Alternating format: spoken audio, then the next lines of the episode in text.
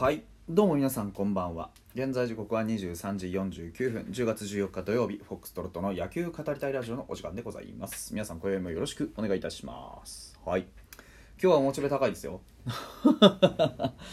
あのモチベは高いんですけど話題がないんだよね。ファイターズの。今日やってたのは2試合。えー、ホークス対、えー、ロッテ。それから、えー、広島対 d n a でございます。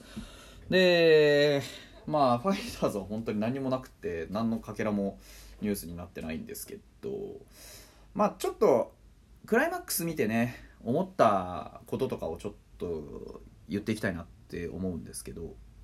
まずロッテさん先発に佐々木朗希ね怪我してこうちょっと登板機会がねだいぶ空いたりしていた佐々木朗希を持ってきました。でその佐々木朗希が3回をまあ完全に抑えるというね3回41球4奪三振。これも立ち上がり完璧でしたよね、うん、こういうことを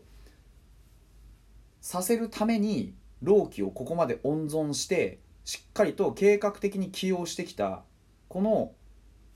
吉井監督の手腕。これは本当に褒められるべきですよね。吉井監督こういうとこずっとうまくて特にピッチャーの運用に関してはファイターズ時代からずっとそうでしたけど、まあ、とにかく策士です。その策っていうのもこう柔軟に何て言うんでしょうね押し引きこう絡めてみたいなのもちゃんと使ってくる中で、まあ、王道のエースをそこに持ってくる。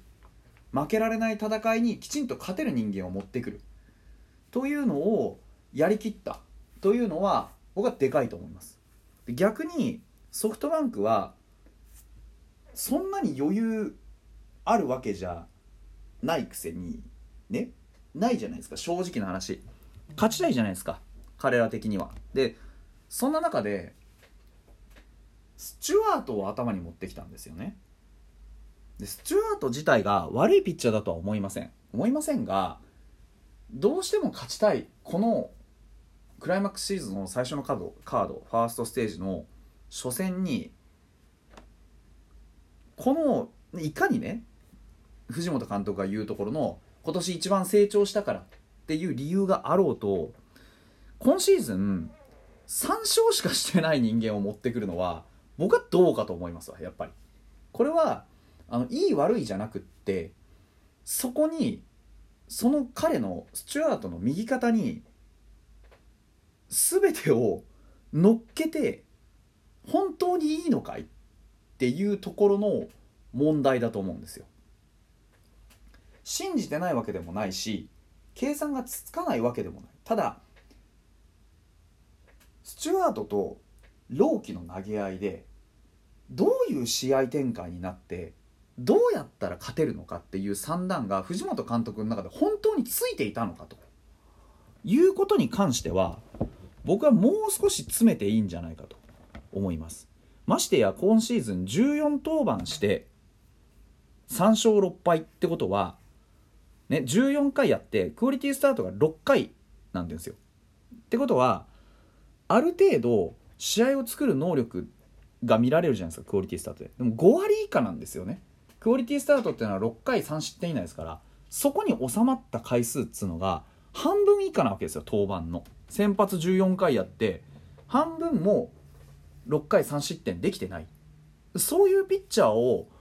朗希来るであろうことは予測ついた中でそこに当ててきて果たしてどうやって勝つつもりだったのか。朗希がこれで5回投げたらどうするつもりだったのかと。朗希に対して点が取れる自信があったのかどうか分かりませんけど僕は試合を作るってことを考えたらここはどう考えても初戦は有原だったと思うんですよ。その方がまあ明日がね有原なんで有原と朗希の順番が逆じゃないかなと。思うんですね。有原をここに当てて有原で立ち上がりをきちっと作っていけば有原の方が長いイニングが投げれるでしょ？朗希よりも少なくとも。復帰したての朗希だったら長くても5回だろうと。基本は3回ぐらいだろうな。っていうイメージが分かるわけですよ。でも有原だったらそこに投げさせればね、5回6回7回まではいける。下手したら完封まで見えてくるわけじゃないですか。そうなったら1点差のゲームをどうやって抑えるかっていうのは今年のホークスであれば特に有原ならば計算が立つはずなんですよ。だから勝ちの目が十分に計算できたはずなんですよね。その時点でどうしてここに有原を持ってこれなかったのかという。月曜投げたっていう話もちろん把握してますけど逆に月曜投げさす理由がどこにあったんだっていう。もちろんそのね順位がどうとかっていうのはありましたけど楽天かロッテかっていうところになった時点でもう自分たちはその先に行くことは確定してるんだから有原の登板間隔なんてどうにでもできたわけですよ。そこをどうにもしないで普通に月曜日ローテーション有原で回してでいざここに有原を持ってこれないっていうのは僕は戦略上のミスじゃないかと思うんですよね。いや分かりませんよ有原にどうしてもね、月曜日投げていただかなければいけない理由があったのかもしれませんからだからそこは分かりませんけど少なくとも今日のこの落とし方を見るとそもそもスチュワートになぜこの初戦を任せたのかっていうところは僕は非常に疑問ですね。成長したからとかそれって理由になるじゃないですか成長したからじゃなくてそこを勝ちに行くためにはそれが最善の策だからじゃないとおかしいでしょノックアウトあるんだからこのステージは。というのは僕はちょっと疑問かなと、まあ、逆にファイターズにちょっと置き換えて考えてみるとファイターズはそういう風なイメージで例えば今回の佐々木朗希とかね明日投げるであるを有原みたいな先発で立ち上がり3回をきちっと投げきれるって確信が持てるピッチャーって正直金村君と、まあ、ぐらいじゃないかな、うん、っていう感じなんですよ。そうなるとそこに金村君持ってくるかって話になるじゃないですか。でましてやスチュアートもそうですけどあのクライマックスシリーズを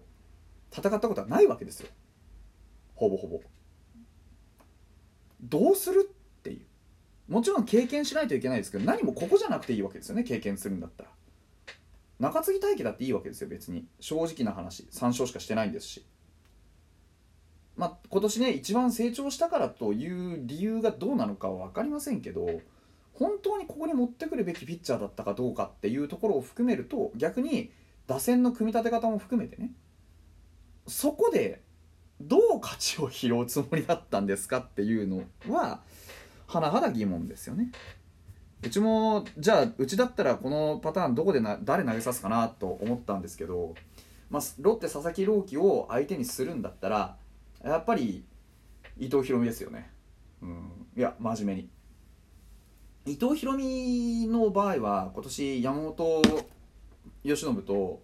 壮絶な投げを繰り広げたことからも分かる通り相手が強いっていう時に引き出される潜在能力的なものは多分うちのチームの中で一番高いんですよ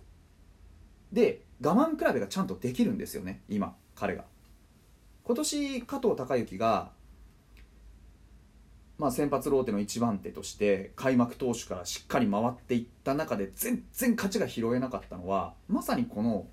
投げ合いのところが我慢できなくて必ず先に失点してしまっていた。しかも複数点。というところが非常に大きいんですよ。だからこの投げ合いになった時エース同士の投げ合いになるじゃないですかローテーションの頭って。だからそこで我慢できる能力は僕は伊藤君の方が高いと見てるんですよね。多分こういう展開クライマックスで、ね、もう負けられないんだ。ここ絶対勝ちたいぞって時には僕はここは伊藤君に任せるべきだろうなってのは思います。ファイターズに置き換えたらですよ、うん、だそういう風な考え方でいくとやっぱ打線の組み方なんかもちょっと見えてきてソフトバンクが今日ね打線の組み方で言うとまあ、柳田近藤の順番はともかくとしてどうやって点を取ろうとしたんだろうなっていうのは非常に疑問なわけですよ。周東川瀬と柳田近藤中村の間に連動性がなくってどうやったらこの柳田近藤中村っていうところのポイントを稼ぐ人たちにチャンスを回せるのかなっていうことに一貫性が持てないというイメージが正直あります。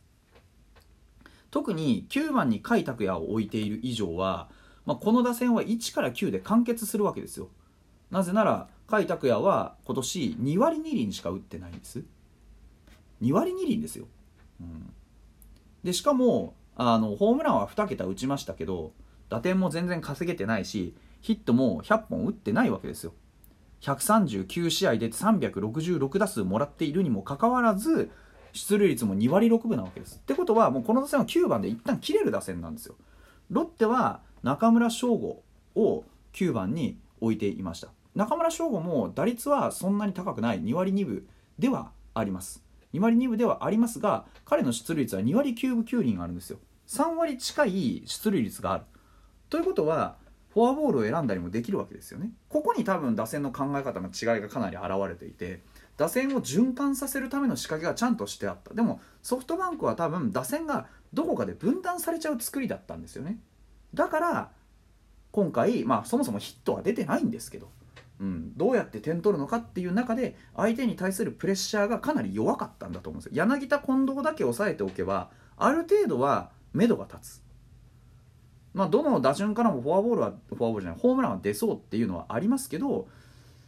ホームランそう簡単にねいくら狭くなったあ ZOZO マリンといえどもねそう簡単に出ませんよ。外野の風も強いですしね、うん、そんな中でやっぱりね相手はこうポランコだとかね今回打った荻野だとかもホームランが打てるだけのものを持ってますしうんまあ全体的にやっぱり吉井監督が試合巧者だったろうなっていうところがありますよね。でこういう試合になってしまったにもかかわらずソフトバンクが中継ぎを大量に起用したのもまあまあ厳しいと思うんですよね。うん、そういうところも含めてうまくこう試合を消化しきれてない気がするな。ソフトバンク明日どうなるのかなっていったところで明日は西野対有原ということですから。有原がねどれぐらい試合を作るのか。西野がどれぐらい、ね、三振取ってくるのかというところも含めてちょっと見ていきたいなというふうに思います。それでは。